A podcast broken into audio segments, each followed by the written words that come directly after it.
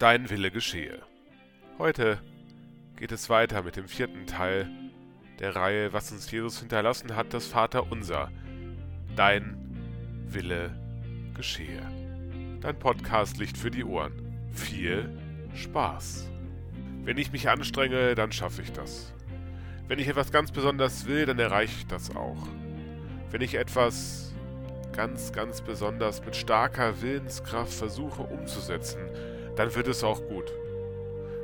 Ganz häufig denke ich das, oh Gott, dass es alles in meiner Hand liegt und dass alles meine Kraft sein muss, wenn ich etwas Neues erreichen will. Wenn ich Ziele mir setze, dann plane ich dich oft nicht mit ein. Dann sage ich, ich möchte das erreichen. Aber dass du nicht nur eine kleine Rolle spielst bei den Zielen, die ich mir setze, bei den Aufgaben, die ich täglich zu tun habe, das vergesse ich oft.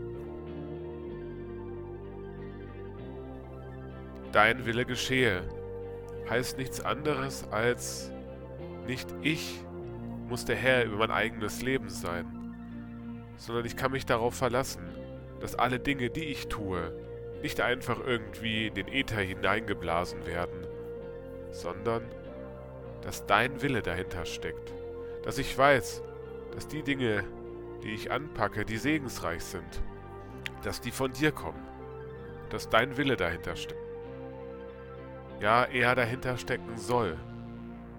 Nicht mein Wille geschehe, nicht das, was ich möchte, ob in einem langen Term oder in einem kurzen.